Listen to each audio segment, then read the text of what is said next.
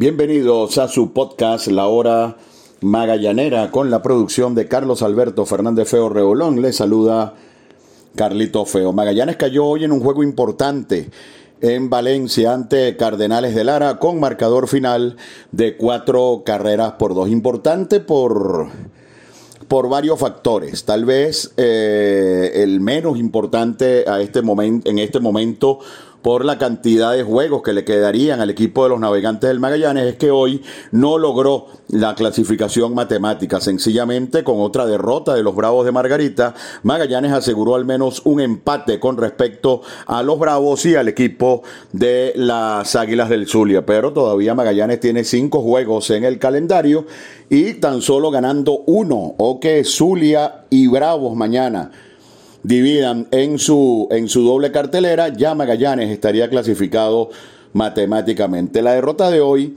eh, yo creo que afecta un poco más la posibilidad real que tenía el equipo de los navegantes del Magallanes de arribar en el primer lugar de la división occidental. Esto hubiese traído una serie de ventajas importantes como eh, poder elegir eh, pronto en la ronda de, de, refuerzo donde se puede añadir a un pelotero para la, la postemporada y además no es lo mismo enfrentar en el playoff a un gran rival como Caribes de Anzuategui cómo enfrentar, por ejemplo, a los Tigres de Aragua, a los Leones del Caracas o a los Tiburones de la Guaira, equipos que todavía tienen, eh, que, son los que tienen la opción de arribar en el segundo lugar y que han tenido una temporada muy mala, incluso todos jugando por debajo de 500. Así que Magallanes pues, necesita todavía, insisto, una victoria o una derrota de Margarita y de Zulia para ya estar anotado matemáticamente en la clasificación y es casi un hecho que la semifinal se tendrá que jugar ante el equipo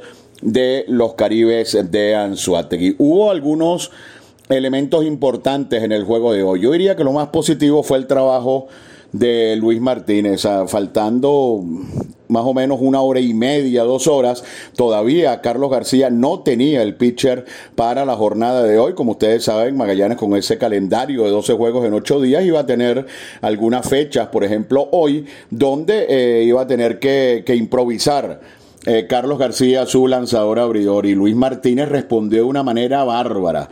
Si bien es cierto, tuvo mucho tráfico en las bases en los primeros dos innings, terminó lanzando cuatro ceros, dejando una muy buena impresión y la impresión de que puede ser un pitcher que ayude bastante al Magallanes en la parte final de la campaña. Brandon Quintero volvió a lanzar bastante bien, es otro pitcher importante del Magallanes. Sin embargo, hay dos lanzadores que han venido bajando su rendimiento con el transcurrir de la campaña y que son fundamentales en el equipo del Magallanes, como lo son Antonio Vizcaya y Deolis Guerra. Esta es la peor campaña que yo recuerde de Deolis Guerra desde que llegó a Magallanes. Yo creo que es uno de los relevistas más importantes del Magallanes, cuidado, y el más importante del Magallanes en los últimos nueve, diez años. La consistencia de Deolis Guerra y la garantía que él ha ofrecido en el inning número 8 ha brindado mucha tranquilidad por muchos años a los magallaneros, pero este año Deolis Guerra no ha sido el mismo y hoy volvió a permitir una carrera. Y Anthony Vizcaya, quien comenzó la temporada intraficable, ya en la mayoría de sus últimas actuaciones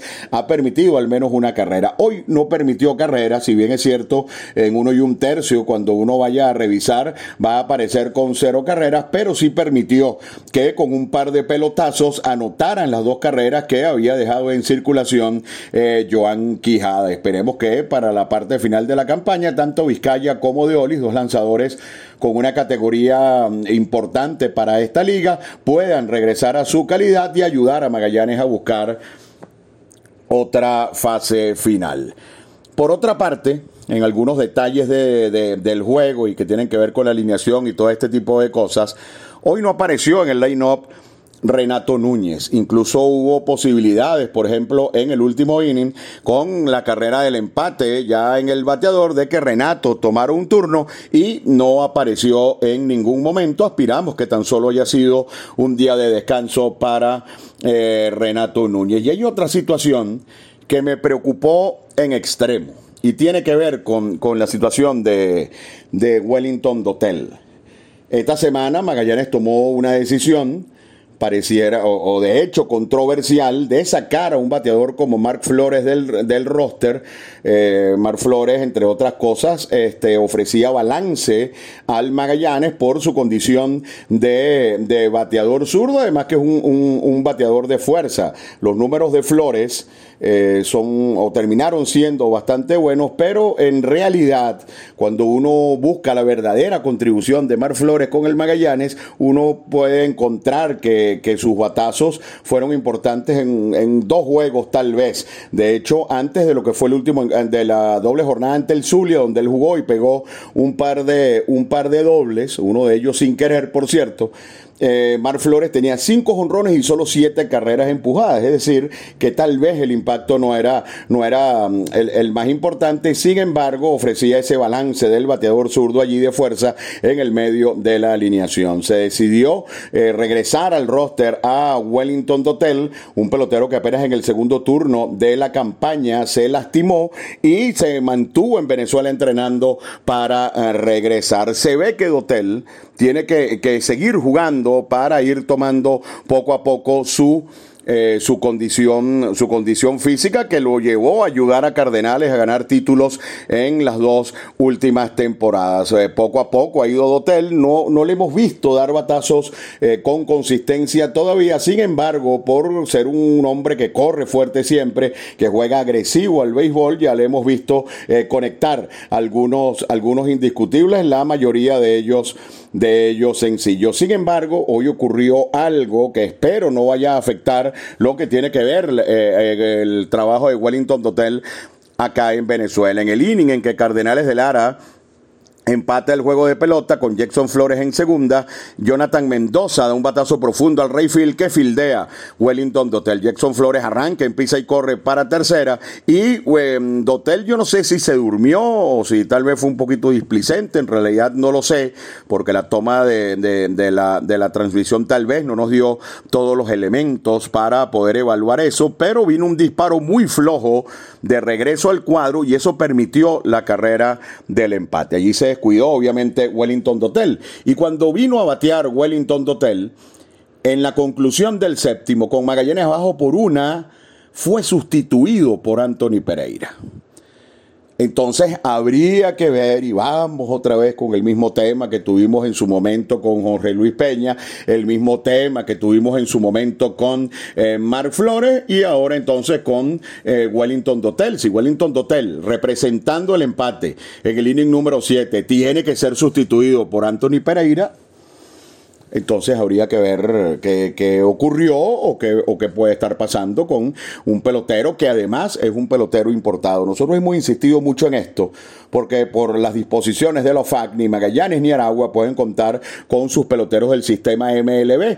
Por lo tanto, los jugadores importados tienen que ser hombres que aporten, que estén en acción a diario con el equipo y ya no ocurrió eso con Peña, no ocurría lo mismo con Mar Flores y ahora esta muy sorpresiva sustitución de Wellington Dotel cuando venía a batear representando el empate en lugar de Anthony Pereira. Son detalles que por supuesto hay que, hay que tomar en cuenta y ver de, qué manera eh, se le puede dar juego a Dotel. Si va a estar en Venezuela tiene que jugar y si va a estar en Venezuela hay que darle la oportunidad de que poco a poco termine de tomar su ritmo. Estamos hablando de un pelotero que aportó de manera importante a Cardenales en las dos últimas campañas donde Cardenales de Lara alzó el trofeo de campeón. Mañana Magallanes va a jugar doble tanda ante el equipo de los Tiburones de la Guaira. Necesita una victoria Magallanes para clasificar o que Margarita y Zulia pierdan cada uno al menos uno en sus dobles tandas para entonces ya Magallanes asegurar la clasificación matemática. Cardenales de Lara necesita una victoria o una derrota de Magallanes para asegurar el primer lugar y en la otra división el número mágico de los Tigres de Aragua es de dos con respecto a los Leones del Caracas y los Tiburones de la Guaira. Vamos a estar atentos con lo que pueda ocurrir en la jornada de mañana. Ya yo lo asomé hoy en mi transmisión a través de la televisión. Si mañana termina de clasificar el equipo de los Tigres de Aragua, si mañana termina de clasificar el equipo del Magallanes, que son dos escenarios perfectamente factibles por las dobles tandas que hay en cada uno de los parques, si Cardenales de Lara logra ganar un encuentro y Magallanes pierde otro o Magallanes pierde uno, entonces ya mañana estaría absolutamente todo terminado. Es decir, Caribe primero, Aragua segundo en una división, Lara primero en la otra división y los navegantes del Magallanes en el segundo lugar. ¿Por qué estoy diciendo esto? Porque me parece que pudiera haber y que hay una posibilidad muy alta de que los tres juegos restantes entre Aragua y Magallanes, el día lunes y la doble tanda del martes, pudieran no tener ningún tipo de incidencia en la tabla de clasificación.